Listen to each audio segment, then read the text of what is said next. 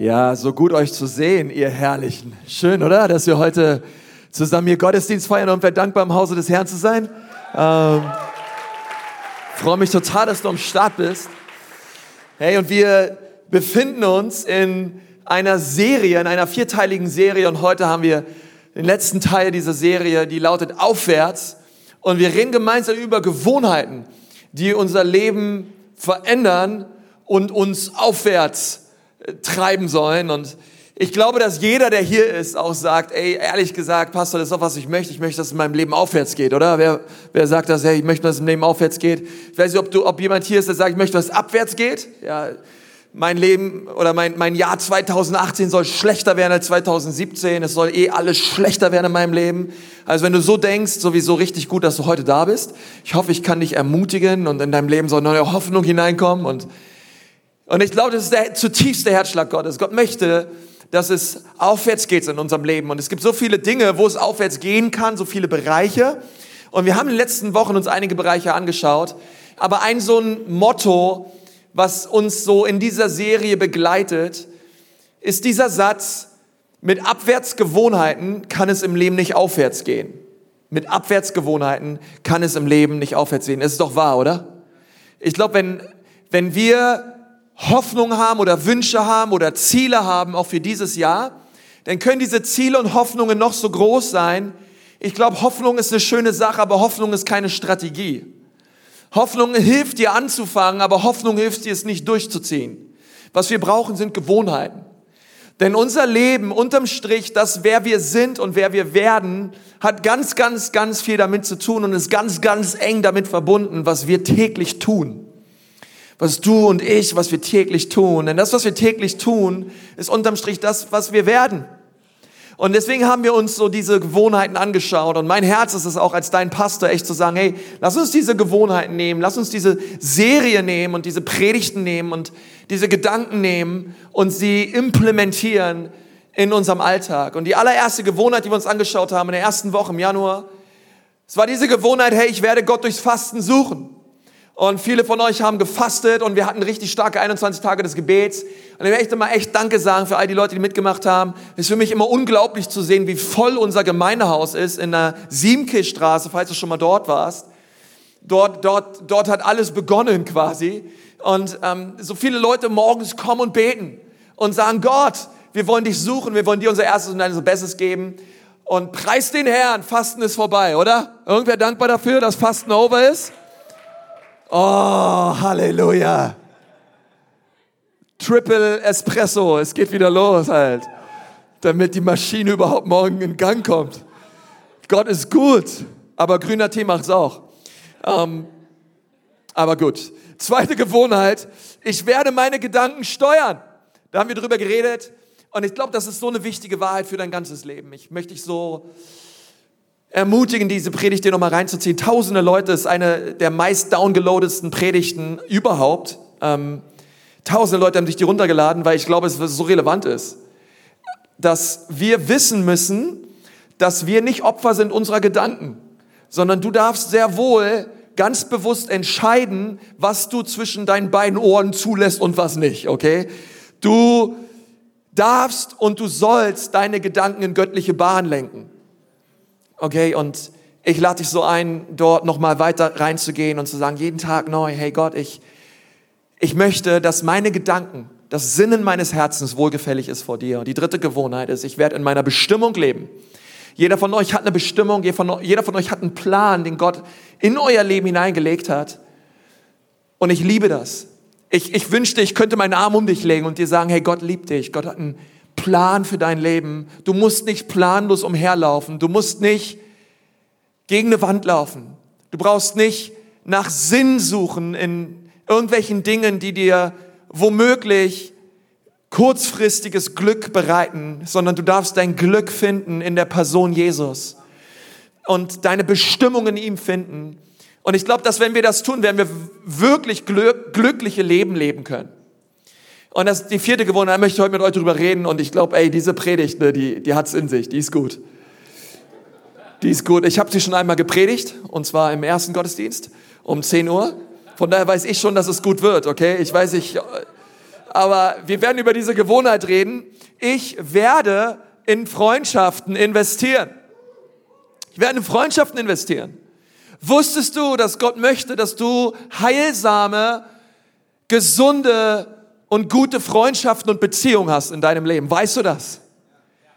Gott hat keine alleinschaffenden Künstler oder Leute, die in Isolation leben, kreiert, damit sie immer in Isolation und Einsamkeit bleiben, sondern Gott möchte, dass wir gemeinsam unterwegs sind. Gott möchte, dass du eine Crew hast, eine Clique hast, einen Freundeskreis hast, okay, mit dem du unterwegs bist in diesem Leben, denn das Leben macht auch viel mehr Spaß in Gemeinschaft. Stimmt, danke, Schwester. Das stimmt echt, es stimmt. Gott hat schon zu Adam und Eva gleich am Anfang gesagt, es ist nicht gut, dass der Mensch alleine ist. Und ich möchte das nochmal sagen. Ich möchte das hineinsprechen in dein Herz. Es ist nicht gut, dass du alleine bist. Es ist nicht gut für den Menschen. Gott hat den Menschen, Gott hat Adam gemacht, aber er hat Adam gesehen und er ist schier verzweifelt. Gesagt, Adam, also du kriegst dein Leben nicht hin, okay? Du brauchst eine Frau. Unbedingt. Du brauchst eine Gehilfin. Und, und er, hat, er hat eine Frau gemacht und eine herrliche Frau gemacht, die Schöpfung, äh, die, die Krönung der Schöpfung, okay? Und, ähm, und es ist cool, oder er hat sie aus, aus der Seite von Adam gemacht, die Frau. Okay, ihr lieben Männer, vergesst das nie, okay? Er hat sie aus der Seite gemacht, nicht von, nicht von der Fußsohle, okay? Von der Seite. Ist an deiner Seite. Sie bereichert und dein Leben. Weil Gott wollte, dass, dass der Mensch in Gemeinschaft ist, von Anfang an. Von Anfang an. Und Zwischenmenschliche Beziehungen sind deswegen so ein großer, wichtiger Bereich. Ich meine in dem Leben von jedem von uns. Wir alle brauchen das und natürlich wollen wir heilsame, bewahrte Beziehungen haben und Gott möchte, dass wir es haben. Gott möchte, dass wir gute Beziehungen haben. Die Bibel lehrt uns, dass wir Beziehungen brauchen und in der Bibel lesen wir vor allen Dingen über drei Beziehungsebenen, die uns als Menschen ausmachen. Und das erste ist natürlich, es geht um unsere Beziehung zu Gott es geht um unsere Beziehung zu Jesus, dann geht es um unsere Beziehung zu uns selbst. Und dann geht es um unsere Beziehung zu anderen. Unsere Beziehung zu Gott, unsere Beziehung zu uns selbst und unsere Beziehung zu anderen. Das ist ganz wichtig, denn ich glaube nicht, dass du in der Lage sein wirst, eine heilsame, gute Beziehung zu anderen Menschen zu haben, wenn du keine heilsame, gute Beziehung zu dir selbst hast. Das ist ganz wichtig, weil es hat Einfluss auf auf die Art und Weise, wie du mit Menschen umgehst, ganz, ganz entschieden. Also, und, und deswegen, wenn, ich glaube auch nicht, dass es, in, dass es möglich ist, dass wir eine gute, heilsame Beziehung zu uns haben, aber nicht Gott kennen. Und keine gesunde, heilsame Beziehung zu Gott haben. Also alles hängt miteinander zusammen. Und Gott, Gott möchte alle diese drei Beziehungsebenen in unserem Leben neu angehen, neu erfrischen, neu stärken. Und Gott möchte, dass wir auch anfangen, deswegen dieses Leben zu genießen und zu lieben, welches er uns geschenkt hat. Er, er möchte, dass du das verstehst, dass dieses Leben, was du hast, das einzige Leben ist, was du hast. Okay, du kannst hier Pause drücken, du kannst hier zurückspulen, kannst sagen, na, nicht gelaufen, ich möchte normal anfangen, sondern es ist das einzige Leben, was du hast. Deswegen möchte ich dich bitten, hör auf, gegen dich selbst zu sein. Hör auf, gegen dich zu kämpfen, oder hör auf, das haben zu wollen, was andere haben oder wie andere sind. Denn Gott wird dir nie helfen, jemand zu werden, der du nicht bist. Ich sagte nochmal, Gott wird dir niemals helfen, jemand zu werden, der du nicht bist. Und deswegen bringt es gar nichts, dass ich irgendwo anders hinschaue und sage, ah, der, äh, der sieht so gut aus, der hat so schlanke Beine, der hat so volles Haar und ah, wäre ich doch nur so wie er. Sondern Gott sagt, hey, ist so gut, dass du du bist, so habe ich dich gemacht, so habe ich dich lieb. Und, und in dieser heilsamen Beziehung zu Gott, deswegen sagt Gott, hey, liebt, liebt einander. Du sollst deinen Nächsten lieben wie dich selbst. Und wenn ich mich selbst annehme und liebe, in dem, wie Gott mich gemacht hat, bin ich in der Lage, andere Menschen zu lieben. Und, und das finde ich so stark, weil Gott gibt uns die Fähigkeit dazu. Wusstest du das? Gott gibt dir die Fähigkeit dazu, in heilsame, guten Beziehungen zu leben weil er es möchte. Es ist sein Herz für dich. Und wann immer Gott uns einen Auftrag gibt, gibt er uns auch die Befähigung, diesen Auftrag zu leben. Gott sagt nicht einfach nur, hey, mein Herz ist es für dich, dass du gesunde, heilsame Beziehungen hast, aber aber du, du schaffst es nicht, okay? Du denkst an deine Persönlichkeit, du denkst so, wie Gott dich gemacht hat und wie du drauf bist und du denkst an deine kaputte Vergangenheit, an, an Verletzungen in anderen Beziehungen und du denkst dir, wie werde ich jemals in der Lage sein, Gott das zu leben, was du für mich hast? Und Gott sagt, nein, nein, nein, weißt du was? Ich befähige dich. Ich gebe dir die Kraft. Und das finde ich so stark. Gott, Gott sagt nicht zu mir, hey Konst, ich möchte, dass du Pastor wirst, ich möchte, dass du Prediger wirst, aber er gibt mir keine Begabungen zu reden oder zu kommunizieren und mit Leuten zu connecten. Das geht nicht. Gott sagt nicht, hey, Flo Stilper, du wirst mal hier Bandleiter von Good Weather Forecast und die, Band wird die ganze Welt verändern, auf den Kopf stellen und richtig was bewegen fürs Reich Gottes in unserem Land. Amen. Und, und sagt einfach, na ja, aber okay, also die Band und so weiter, das ist echt auf meinem Herzen, aber ich gebe dir einfach keine Stimme und äh, nicht die Stimme, die es braucht. Und, sondern Gott, Gott gibt dir auch die Stimme. Gott gibt die Befähigung. Was immer er auf seinem Herzen hat für dich, er gibt die Befähigung, es auch zu tun. Deswegen sage niemals, ich kann nicht lieben. Ich kann Menschen nicht lieben. Sage das niemals. Weil als du neu geboren wurdest durch Jesus, wenn du dein Leben Jesus gegeben hast oder du gibst vielleicht später dein Leben ihm, dann sagt die Bibel, dass er aus dir einen neuen Menschen macht. Dass du eine neue Schöpfung wirst und dieser neue Mensch, diese neue Schöpfung, die ist in der Lage und die ist fähig zu lieben. Sei zumindest so ehrlich und sag, ich will nicht lieben. Das, ist ein, das steht auf einem anderen Blatt, okay? Sag, ich will nicht lieben. Aber sage nicht, ich kann nicht lieben, weil du kannst. Es ist eine Entscheidung. Es ist eine Frucht des Geistes. Die allererste Frucht ist Liebe. Gott hat dich befähigt zu lieben. Kann nur wer dazu Amen sagen? Gott, Gott hat dich befähigt zu lieben. Du kannst es. Du kannst es und du kannst dich jeden Tag dazu entscheiden und sagen, heute werde ich lieben. Heute werde ich Menschen lieben. Heute werde ich die Leute auf meiner Arbeit lieben. Heute werde ich die Leute in meiner Familie lieben. Heute werde ich meine Schwiegermutter lieben, meinen Chef lieben, meinen Professor lieben. Gott, ich danke dir. Ich habe eigentlich keinen Bock drauf. Ich fühle mich nicht danach. Aber seit wann geht's danach, was ich fühle und was ich möchte und, und, und was ich denke? Gott, dein Wort sagt, ich kann es, also kann ich es. Und ich entscheide mich dazu, es auch zu tun. Und ich bin immer wieder erstaunt drüber, wie oft wir über Liebe reden und wie oft wir auch in christlichen Kreisen ja einfach Liebe thematisieren, Nächstenliebe thematisieren. Und ich glaube, es ist so ein wichtiges Thema, weil Gott möchte, dass wir einander lieben, weil er weiß, seine Liebe schmilzt die härtesten Herzen, auch wenn du dich nicht vielleicht in der Lage fühlst zu lieben. Gott ist in der Lage, durch seine Liebe dein Herz zu verändern. Aber ich finde es so erstaunlich, wie viel wir drüber reden, wie gerne wir uns umarmen, oder? Umarmen wir uns gerne? Ja, also ich am euch, umarme euch gerne. Und deswegen haben wir auch mal dieses Meet and Greet und wir umarmen uns und ähm, einige von euch, ihr setzt euch ja schon strategisch hin, ja, und überlegt euch, wen kann ich heute umarmen und ähm, und wir und wir wollen das als Kirche auch, wir, wir lieben das einfach und und wir wollen uns, wir wollen einfach nett zueinander sein. Wir wollen uns begrüßen. Wir, wir haben ganz gerne ein Welcome-Team und da wollen alle rein und ich verstehe das alles, weil wir uns gern haben wollen. Aber wir reden viel über Liebe. Wir umarmen uns viel an einem Sonntag. Aber wenn wir manchmal dahinter schauen, hinter dem, was passiert, wie wir uns umarmen und wie viel wir über Liebe reden und wie viel wir über Liebe lesen, ist es immer wieder erstaunlich, wie wenig doch an tiefen Beziehungen und Freundschaften da sind. Wie, wie, neben einem umarmen und gerne haben und so weiter, okay, don't get me wrong. Aber wenn wir dahinter schauen, wenn wir auf die Woche schauen, wenn wir täglich schauen, okay, wie, wie schaut es eigentlich echt aus? Ist, ist immer wieder erstaunlich, wie wenig tiefe Freundschaften und Beziehungen da sind in der Kirche. Und Gott möchte aber, dass wir diese Beziehung haben.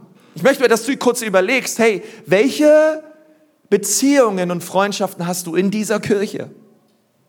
Schon lange hier bist. Hey, gibt es Leute, mit denen du gemeinsam unterwegs bist? Gibt es für dich Menschen, die du gerne hast und mit denen du dich triffst? Bist du Teil einer Kleingruppe? Und deswegen ist es so wichtig, glaube ich, dass wir darüber reden, denn manchmal ist es so, dass man einfach, versteht ihr, wir, wir können über Liebe reden, aber es das heißt doch nicht, dass wir es leben. Wisst ihr, was ich meine? Irgendwer da? Ja? Wir können so drüber nachdenken und wir lesen es, aber wie, wie schaut es praktisch aus in unserer, in unserem Alltag? Oh Schwester, ich hab dich so lieb. Oh Bruder, so schön dich zu sehen hier am Sonntag. Komm her. Und ach, ich, ich, ich, ich freue mich so, dass es dich gibt. Ich, ich mag es so, neben dir zu sitzen. Ach, ehrlich? Echt, das ist schön, das immer wieder von dir zu hören. Wo warst du eigentlich, als ich umgezogen bin? Ich habe dir viermal geschrieben. Wo warst du, als ich, als ich im Krankenhaus war? Ich habe dir sechs WhatsApp-Nachrichten geschickt. Und wo warst du eigentlich, als diese Person schlecht über mich geredet hat und du warst dabei und du hättest eigentlich sagen können, hey, so ist diese, diese Person gar nicht und so weiter, das ist eigentlich ganz nett, ich kenne ihn und so weiter. Wo trittst du eigentlich ein und, und stehst auf für mich und wo, wo sind wir eigentlich mal ganz praktisch Freunde? Ich verstehe, dass wir uns lieb haben und dass die Bibel sagt, wir sollen uns lieb haben, weil, keine Ahnung, als Christ habe ich keine andere Wahl. Ich muss irgendwie lieben, aber come on, wie viel steckt dahinter? Komm on, weiß irgendwer, was ich meine? Es ist manchmal so einfach gesagt. Aber wo sind die Beziehungen in unserem Leben? Und ich glaube, unser Leben und unsere Welt wäre eine andere Welt, wenn Christen anfangen würden, wirklich zu lieben und in Beziehungen zu investieren. Aber oft ist es so, dass eben die gemachten Erfahrungen, die Verletzungen unseres Herzens, gemachte Erfahrungen in Beziehungen und Freundschaften, viele von uns viel Negatives erlebt haben. Und wir deswegen uns nicht mehr öffnen können so richtig für Beziehungen. Deswegen kommen so viele Menschen zu dem Entschluss und sagen, ich werde mich zurückziehen. Ich passe auf mich auf. Ich brauche dich nicht. Ich schaffe es selber im Leben. Danke übrigens. Ich schaffe es schon. Ich brauche deine Hilfe nicht. Und wir leben in einer Zeit, wo viele Menschen sich zwar mit anderen Menschen abgeben, zwar in der Gegenwart sind von vielen Menschen, aber doch einsam sind. Du kannst sehr einsam sein, obwohl viele Menschen um dich herum sind. Und es gibt mehr und mehr Menschen, die selbstzentriert sind, die, sich, die alles dran setzen, sich selbst zu schützen. Aber ich möchte sagen, es hilft dir unterm Strich nicht, sondern ich glaube, du verletzt dich selbst immer nur weiter, wenn du an diesen gemachten Verletzungen festhältst, dich deswegen isolierst und sagst, ich brauche niemand mehr. Ich möchte dir sagen, das tut dir nicht gut. Du brauchst Beziehungen. Und deswegen möchte ich gern mit euch am Anfang dieser Predigt euch fünf, fünf Punkte anschauen, warum ich glaube, dass, dass es so viele Menschen gibt, die nicht bereit sind, in Freundschaften zu investieren. Und vielleicht findest du dich selbst bei dem einen oder anderen Punkt wieder. Oder es sind auch Gründe, warum du vielleicht nicht in eine Kleingruppe gehst, warum du hier gehört hast, wie wichtig Kleingruppen sind, aber du gehst einfach raus und gehst nach Hause und willst eigentlich mit all dem nichts zu tun haben. Ich glaube, es gibt Gründe. Wir lesen in Prediger 4, Vers 8, sagt Salomo, da steht einer ganz allein. Sagt mal ganz allein. Ganz allein. Steht einer ganz allein, hat weder Sohn noch Bruder. Und doch hat all seine Arbeit kein Ende. Und er sieht nie Reichtum genug. Er ist allein. Was er tut ist, er arbeitet deswegen die ganze Zeit. Er möchte reich werden. Er möchte verdienen. Er möchte die Kohle haben. Er versucht seine Einsamkeit zu kompensieren durch Reichtum und durch Geld. Und Salomo sagt, das läuft nicht. Du bist viel glücklicher, wenn du nicht alleine bist, wenn du nicht einsam bist und weniger Geld hast. Und ich glaube, das ist so bezeichnend für unsere Zeit, dass es so viele Menschen gibt, die alleine dastehen. Hey, du kannst 10.000 Follower auf Instagram und Twitter haben und, und, und alles. Du kannst nach außen hin viele viele Leute haben, die auf dich schauen und beliebt sein, das bedeutet doch nicht, dass du Freunde hast. Das bedeutet doch nicht, dass du in tiefen Beziehungen lebst, sondern das sind Entscheidungen, die wir treffen müssen und wo wir sagen wollen, hey, das wollen wir. Der erste Grund, glaube ich, warum viele Leute nicht in Beziehungen investieren und warum vielen Leuten Beziehungen oder Kleingruppen nicht wichtig sind, ist dieser Punkt Naivität. Naivität bedeutet so viel wie, hey, ich wusste gar nicht, dass es wichtig ist, Pastor. Das höre ich jetzt das allererste Mal. Äh, dass irgendwie Beziehungen oder Kleingruppen wichtig sind. Und cool, dass du mal drüber redest, über Freundschaften. Aber ich, bislang, ich habe noch nicht so richtig die Notwendigkeit dafür entdeckt und gesehen in meinem eigenen Leben. Keiner hat mir, da, äh, hat mir das je gesagt. Und deswegen, deswegen sage ich es dir heute. Du brauchst Beziehung. Du brauchst Freundschaften. Du schaffst es im Leben nicht alleine. Und ich denke so manchmal, dass besonders Männer meinen, sie schaffen es allein. Ich bin immer erstaunt drüber, wie hammer die Kleingruppe von meiner Frau ist. Und was die immer alles erzählt, ey, ab, der, ab dem ersten Treffen, was da abgeht, da hast du gleich das Gefühl, die, da ist so eine Seelenconnection da. Das ist, das erlebe ich manchmal in der Männergruppe nach zehn Jahren nicht. Und, und, und wir, Männer, wir Männer denken manchmal, wir brauchen, die, wir brauchen sowas nicht wie Kleingruppen. Ich setze mich doch nicht hin mit irgendwelchen Freaks und rede mit denen über mein Leben. Also, ähm, ich setze mich doch nicht mit irgendwelchen anderen Männern hin. Wo kommen wir denn da hin? Ich bin voll hart, ich bin voll tough, ey. ich brauche die alle nicht. Ey. Es gibt eine Geschichte, fand ich so cool über Mohammed Ali, der Boxer. Der war mal im Flugzeug und kurz vorm Start ist die Stewardess rumgegangen und hat halt geguckt, ob alle einen Anschnaller anhaben. Und die Stewardess ihn so an und sagt, hey, ähm, können Sie sich bitte anschnallen? Schaut er die Stewardess an und sagt, Superman braucht keinen Anschnaller. Superman braucht keinen Anschnaller. Schaut ihn zurück an und sagt, ja, da haben Sie recht, Superman braucht keinen Anschnaller. Aber Superman braucht auch kein Flugzeug. Also schnallen Sie sich an. Es ist, es ist wie es ist. Äh, du bist nicht so hart, wie du meinst, okay? Also bitte geh hier nicht raus und sag, Superman braucht keine Kleingruppe. Superman braucht eine Kleingruppe, okay?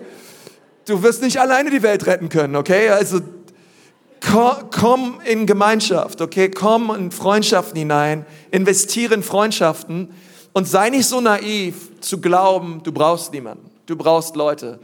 Können wir dazu Amen? Irgendein Mann dazu Amen sagen? Amen, come on. Zweiter Punkt, Schüchternheit. Viele Leute gehen nicht in Beziehung oder einfach in, in Kleingruppen, weil sie schüchtern sind. Du bist zu schüchtern, um zu einem Stand draußen zu gehen oder du bist vielleicht zu schüchtern, in eine, in eine Kleingruppe zu gehen, weil du denkst, ey, na, da muss ich mich ja unterhalten halt. Das ist mir total peinlich und unangenehm. Verstehe ich auch alles? Aber du, du sagst aber vielleicht, hey, ich bin zu schüchtern für eine Kleingruppe ich krieg meinen Mund nicht auf und vielleicht denkst du, dass bei deinem ersten Kleingruppe direkt irgendwie mit dem Finger auf dich gezeigt wird und da gleich erwartet wird, dass du deine ganze Lebensgeschichte ausrollst. Und ich sage, das werde ich niemals schaffen, da bin ich viel zu schüchtern für. Ich bin zu schüchtern für eine Kleingruppe, ich bin zu schüchtern für Beziehungen. Ich krieg meinen Mund nicht auf. Und ich möchte dir gerne als dein Pastor in aller Liebe eine große Weisheit weitergeben. Und diese Weisheit lautet, überwinde deine Schüchternheit. Beziehungen sind wichtiger als deine Schüchternheit. Es ist wichtiger, dass du in Beziehung legst. Also überwinde deine Schüchternheit, melde dich in eine Kleingruppe an oder investiere in Beziehungen in deinem Leben. Aber lass es nicht so sein, dass Schüchternheit dich davon abhält, dass andere Menschen in dein Leben hineinreden können, dass du Dinge loswerden kannst und abgeben kannst bei anderen Menschen, weil es ist total heilsam, es tut dir total gut und es wird ein großer Segen sein für dich. Der dritte Punkt ist Angst. Viele Leute sagen, ich habe Angst. Was machen die da in einer Kleingruppe mit mir? alter Latz, wenn ich dich wieder anmelde, ähm, du denkst, die treffen sich da in irgendeinem Wohnzimmer, irgendwo in der Südstadt, in irgendeinem Hinterhof und, und dann denkst du, in diesem Wohnzimmer, in diesem abgerockten Wohnzimmer ist irgendwie so ein Stuhlkreis und in diesem Kreis gibt es in der Mitte einen Stuhl und der ist für dich reserviert. Auf diesem Stuhl musst du dich dann setzen und dann kommt irgendwie so ein, so ein Kleingruppenleiter an der sagt, dass du jetzt deine ganzen Sünden bekennen sollst. Und wenn du dann deine Sünden bekennst, dann steht ein anderer auf und treibt Dämonen aus dir aus. Und, und dann kommt ein dritter und tanzt irgendwie wild in diesem Stuhlkreis so rum. Und du denkst dir, was machen die mal mit mir? Ich habe Angst davor. So eine Kleingruppe, auf gar keinen Fall. Okay, lass mich dir was sagen, okay? Das wird nicht passieren. Irgendwer dankbar drüber, dass das nicht passieren würde. Keine Angst. Hab keine Angst. Hab keine Angst, glaube nur, okay? Ähm, ich sag dir, deine Kleingruppe, es wird eine starke Zeit werden. Ihr werdet viel lachen, ihr werdet viel essen, ihr werdet eine gute Zeit haben, okay? Bitte lass es nicht zu, dass irgendwelche Befürchtungen oder Ängste dich davon abhalten, eine Kleingruppe zu besuchen. Sondern, ich glaube eben, das Gegenteil ist der Fall, dass wenn du in eine Kleingruppe gehst, du auf einmal feststellen willst, wirst, dass die Probleme, die du hast, mit der, nach der Zeit, Dinge, mit denen du am Struggeln bist, am Kämpfen bist, auch andere Leute haben diese Probleme. Auch andere Leute haben dieselben Nöte und Anliegen und Dinge wie du. Dieselben, gibt dieselben Probleme mit deinen Kids. Andere Leute haben auch Probleme mit ihren Kids. Du hast vielleicht mit einer bestimmten Sünde oder mit einer bestimmten Sache Probleme und immer wieder reinfällst. Es gibt andere Leute, die haben genau die gleichen Dinge. Okay? Kein, hier gibt es keine perfekten Menschen. Übrigens auch nicht der, der hier vorne steht. Niemand von uns ist perfekt. Nur einer, der perfekt ist, ist Jesus. Wir alle haben Probleme. Wenn du glaubst, du hast keine Probleme, dann ist das dein Problem. Aber wir alle haben Probleme. Wir alle haben Probleme. Und Gott möchte, dass du an diesen Punkt kommst, wo du sagst, gut, ich überwinde und ich suche mir eine Kleingruppe. Der nächste Punkt ist Erfahrung. Gemachte Erfahrung. Dinge, die in deiner Vergangenheit passiert sind. Dinge, die dich verbrannt haben. Und du hast für dich daraus die Schlussfolgerung gezogen, ich kann da nicht mehr mitmachen. Ich, ich habe keinen Bock mehr auf Beziehungen, ich habe keinen Bock mehr auf Freundschaften, ich habe keinen Bock mehr auf Kleingruppen. Und ich möchte, dass du verstehst, dass was immer du erlebt hast in Beziehungen, selbst in Ehe oder selbst nach Ehescheidung, es nicht nur darum ging, dass diese Beziehung kaputt gegangen ist. Selbst bei, versteht ihr, wenn, wenn wir meinen, dass wann immer Menschen, zum Beispiel in Ehepaare, sich scheiden lassen, wenn wir glauben, bei einer Scheidung geht es nur darum, dass der Teufel eine Ehe kaputt machen will, dann denken wir zu kurz. Teufel möchte nicht nur eine Ehe kaputt machen, sondern er möchte, sein Ziel ist es, er möchte darüber hinaus, dass du dadurch, durch diese gemachte Erfahrung, beziehungsunfähig wirst in deinem Leben. Er möchte nicht nur deine Ehe kaputt machen, sondern er möchte, dass du aus dieser Erfahrung herausgehst und sagst, ich werde in meinem Leben nie mehr Männern vertrauen. Ich werde nie mehr anderen Frauen vertrauen. Ich werde nie mehr in Freundschaften und Beziehungen investieren können in meinem Leben, weil ich habe diese Erfahrung gemacht. Und das ist was, was der Teufel möchte. Er möchte nicht nur Ehen kaputt machen, sondern er möchte Menschen beziehungsunfähig machen. Und es gibt so viele Menschen, die sind sehr beziehungsunfähig. Aber Gott ist in der Lage zu heilen. Gott ist in der Lage, neu zu machen. Und du brauchst diesen Lügen des Teufels nicht auf den Leim gehen, der dir sagt, du bist beziehungsunfähig, aus dir wird nie was.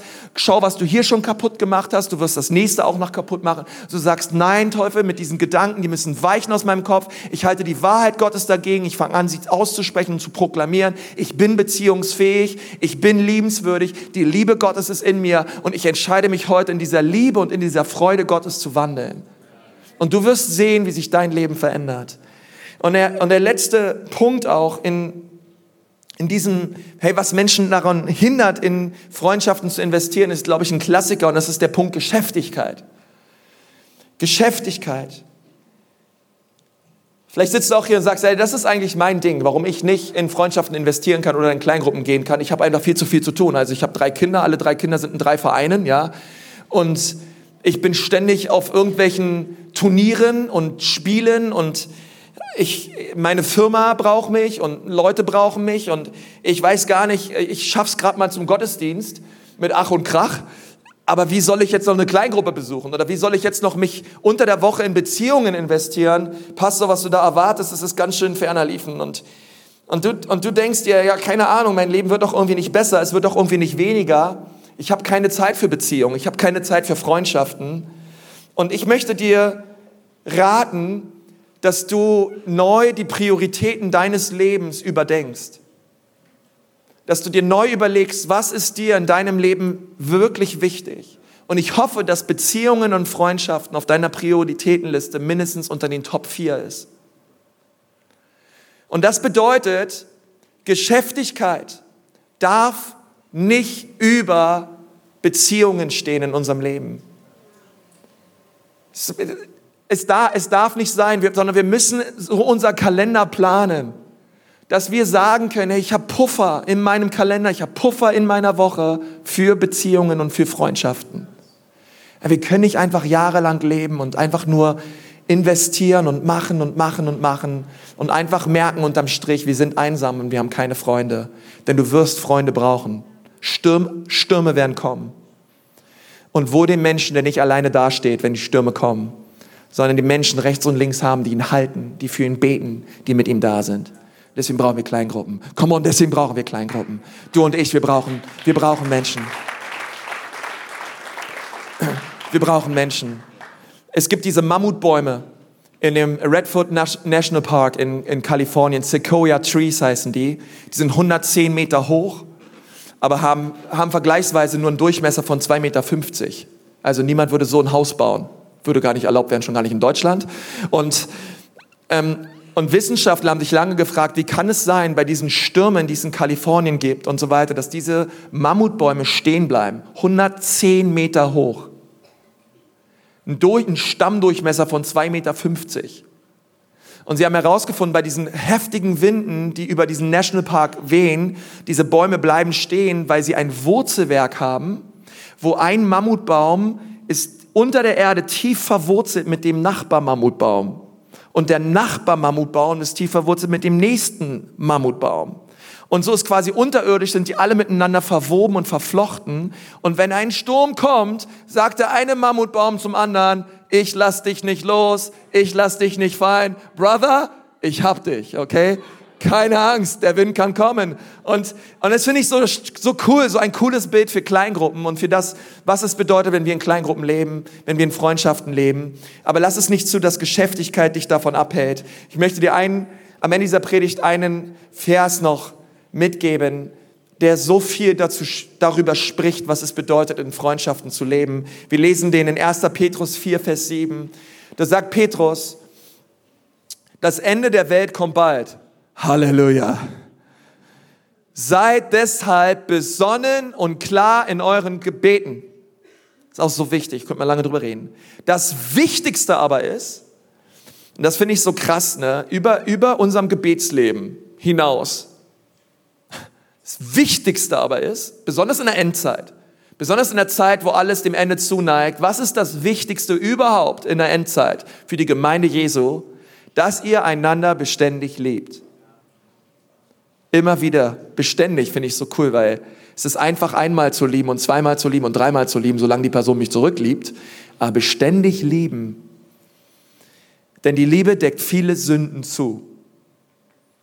Teilt euer Zuhause gastfreundlich mit anderen, die Essen oder einen Platz zum Schlafen brauchen. Du brauchst jetzt in deiner Kleingruppe vielleicht nicht gleich einen Schlafplatz anbieten, aber Essen ist schon mal ein guter Anfang. Gott hat jedem von euch Gaben geschenkt, mit denen ihr einander dienen sollt. Setzt sie gut ein, damit sie sichtbar wird, wie vielfältig Gottes Gnade bei euch ist. Meine Frage ist, wenn es so wichtig ist, dass wir in Beziehungen investieren und in Beziehungen leben, wie können wir Beziehungen als eine Gewohnheit entwickeln in unserem Leben? Wie können wir sehen, dass dieser Bereich Freundschaften aufwär einen Aufwärtstrend verzeichnet in unserem Leben? Und da glaube ich, das allererste, was du tun kannst, ist, du kannst Freundschaften, die du bereits hast, vertiefen. Ich möchte dich ermutigen, dass du die Freundschaften, die du momentan hast, vertiefst. Heute kannst du damit anfangen, sagen, hey, weißt du was übrig? Ich bin so dankbar, dass du mein Freund bist. Ich wollte es dir einfach mal sagen. Einfach mal sagen, hey, du bist echt ein Hammertyp. Danke, dass du mit mir bist. Danke, dass du mit mir unterwegs bist. Wir dürfen Freundschaften investieren, denn weißt du warum? Freundschaften sind kein Automatismus. Genauso wie Ehe. Freundschaften, es ist nicht so, dass wenn du Freundschaften vernachlässigst, wenn du sie beim nächsten Mal wieder aufgreifst, dass sie in dem gleichen Zustand sich befinden. Sondern Beziehungen und auch Ehen, wenn du nicht dran arbeitest, sie werden schlechter. Ich sag's nochmal. Beziehungen sind kein Automatismus. Wenn du an Beziehungen nicht arbeitest und dich darin investierst, sie, gehen, sie werden schlechter. Aus dem Auge, aus dem Sinn. Come on, ich kenne das zu gut. Und und deswegen dürfen wir sagen, gut, ich investiere und gieße Öl in das Feuer meiner Ehe, in das Feuer meiner Freundschaften, weil ich möchte, dass es brennt und dass es gut ist. Das zweite ist, ich darf kaputte Beziehungen wiederherstellen. Ich darf kaputte Beziehungen wiederherstellen. Der seelische Schmerz eines ungelösten zwischenmenschlichen Konflikts ist größer als der Schmerz, ihn anzugehen und ihn zu lösen. Ich sage es nochmal. Der seelische Schmerz eines ungelösten zwischenmenschlichen Konflikts ist größer als der Schmerz, ihn anzugehen und zu lösen. Und ich möchte dich so ermutigen, tue du deinen Teil. Auch wenn dein Gegenüber keinen Bock hat. Tue du deinen Teil der Vergebung. Tue du deinen Teil für, für die Person zu beten. Triff du die Entscheidung, ich werde Böses nicht mit Bösem vergelten. Mir ist Böses widerfahren worden in dieser Beziehung, aber ich werde nicht zurückschießen und ich werde nicht mit Bösen vergelten, sondern ich werde Gutes tun und ich werde segnen und ich werde feurige Kohlen sammeln auf dem Haupt dieses Menschen, indem ich für ihn bete und in den Schutz Gottes stelle. Aber ich werde es nicht zulassen, dass diese Beziehung mich vergiftet sondern ich werde vergeben und ich werde loslassen. Und das ist nicht immer einfach, aber wir können es tun. Denn als Gott gesagt hat, dass wir unsere Feinden vergeben sollen, dann hat er es nicht gesagt, damit es unseren Feinden besser geht, sondern er hat es gesagt, damit es uns besser geht. Damit es dir besser geht. Es geht dir besser, wenn du deine Feinde segnest und wenn du ihnen vergibst. Das dritte ist ein, einer der wichtigsten Punkte. Belastende Beziehungen trennen. Die Beziehungen in deinem Leben, die belastend sind. Beziehungen in deinem Leben, die Leben aus dir heraussaugen. Leute, wo du genau merkst, mit, wenn ich mit dieser Person nicht immer wieder zusammen, die tut mir nicht gut. Und einige von euch, ihr habt solche Beziehungen, die euch nicht gut tun. Das Flirten vielleicht mit einem Arbeitskollegen auf, dem, auf der Arbeit. Oder du hast da diesen, diesen Kumpel, der ständig Witze unter der Gürtellinie macht. Du merkst einfach, deine Gegenwart, das, macht, das tut dir nicht gut. Oder vielleicht bist du hier und du, du wohnst mit deiner Freundin in einer Wohnung, du glaubst an Jesus, wohnst mit deiner Freundin in einer Wohnung, ihr lebt, ihr lebt, ihr lebt Ehe ohne verheiratet zu sein. Ich möchte sagen, es tut dir nicht gut. Du kannst belastende Beziehungen trennen. Ja, wie soll ich es tun, Pastor? Wie soll ich diese Beziehung zu, zu meinem Freund, mit dem ich zusammenlebe, wie, wie soll ich diese Beziehung trennen? Ich sag dir wie. Gehst nach dem Gottesdienst hier raus ins Bistro, holst dein Smartphone raus und schreibst, hey Friend, it's over. Ich mach Schluss mit dir. Liebe Grüße von meinem Pastor, der hat gerade drüber gepredigt. Aber der hat mir gesagt, der hat mir gesagt, dass diese Beziehung und diese sexuelle Beziehung, die ich zu dir habe, mir nicht gut tut. Und ich glaube ihm, weil er predigt das, was die Bibel sagt. Und er, und er, und, und, und das, was Gott, ich sag dir, Gottes Pläne in deinem Leben funktionieren. Deine Probleme werden nie zustande kommen. Deine Pläne, irgendwann wirst du gegen die Wand fahren, ich verspreche es, aber Gottes Plan funktioniert. Gottes Wahrheit und Gottes Willen für dein Leben funktioniert. Aber du kannst dein Smartphone rausholen und du kannst belastende Beziehungen kappen in deinem Leben, die dir nicht gut tun. Und vielleicht sagst du, ja, kannst du, wir brauchen ja nicht christliche Freunde. Komm mal, ich habe auch nicht christliche Freunde, auf jeden Fall. Wir brauchen nicht christliche Freunde. Ich liebe es, mit nicht christlichen Leuten zusammen zu sein. Aber wir müssen uns überlegen, ist der Einfluss, den sie auf uns haben, größer als der Einfluss, den wir auf sie haben? Und wenn der Einfluss, den sie auf uns haben, der negative Einfluss größer ist als unser positiver Einfluss auf sie, dann sind wir nicht stark genug und dann werden wir es nicht schaffen. Besser ist es, diese Sache zu trennen, als dass du irgendwann feststellst, hey, diese Beziehung hat, mich, hat nicht nur mich kaputt gemacht, sondern meine Beziehung zu Jesus. Und das vierte, und damit möchte ich aufhören, bedeutsame Beziehungen fördern. Dass du dir überlegst, welche Beziehungen in deinem Leben sind dir wichtig, die du noch nicht hast. Oder Beziehungen, die du schon hast, aber du möchtest sie fördern. Das kann die Beziehung sein zu deiner Kirche. Du brauchst eine Beziehung zu deiner Kirche. Du brauchst eine La Familia. Du brauchst eine geistliche La Familia. Du brauchst eine Beziehung zu deiner Kleingruppe. Du brauchst eine Kleingruppe. Du brauchst ein Team brauchst ein, ich glaube echt, du brauchst ein Dream Team, Leute, mit denen du einfach gemeinsam unterwegs bist. ich glaube, die allerwichtigste und beste Beziehung, die es sich zu fördern lohnt, ist die Beziehung zu Jesus. Denn die Bibel sagt, dass alles, alles fließt aus unserem Herzen. Und wenn Jesus in unserem Herzen ist, sind alle Beziehungen in unserem Leben Nutznießer davon. Und wir dürfen diese Beziehung fördern. Ich lade dich ein, dort wo du sitzt, gerade mal deine Augen zu schließen. Einfach kurz deine Augen zuzumachen. Und ich möchte gern so für dich beten und über dein Leben Gottes Wahrheiten aussprechen. Weil ich glaube, dass es Gottes Wille ist für dein Leben, dass du in Freundschaften investierst. Dass du in Beziehungen investierst ich glaube, es ist Gottes Wille für dein Leben, dass die Beziehungen, die du hast, gesunden und heilsam sind und dich bereichern und dich voranbringen im Leben. Und wir haben dieses Jahr 2018 immer noch vor uns, es ist immer noch Januar und wir können gute, weise Entscheidungen treffen. Und eine gute Entscheidung, die du treffen kannst heute, ist Gott, hilf mir, ich möchte in Freundschaften investieren. Ich möchte und ich will in eine Kleingruppe gehen. Gott, ich lasse es nicht zu, dass all diese Punkte mich davon abhalten, meine Schüchternheit, meine Angst, meine Geschäftigkeit oder was auch immer es ist, nicht in eine Kleingruppe zu gehen, Gott, sondern ich fange an, diese Dinge zu überwinden, Gott. Ich gehe in eine Kleingruppe. Ich investiere in Gemeinschaft. Und du wirst sehen, wie Gottes Hand darauf liegt und wie er dich segnen wird. Aber hier sind andere heute Morgen. Und das Allerbeste, was du tun kannst heute Morgen, ist es, Jesus in dein Leben zu lassen und eine Beziehung mit ihm zu starten. Im christlichen Glauben geht es um Beziehung. Es geht um eine persönliche Beziehung mit Jesus. Es geht nicht darum, dass du in irgendeiner Kirche sitzt oder dich irgendwie evangelisch oder katholisch nennst. Sondern es geht darum, dass du jeden Tag mit Jesus lebst.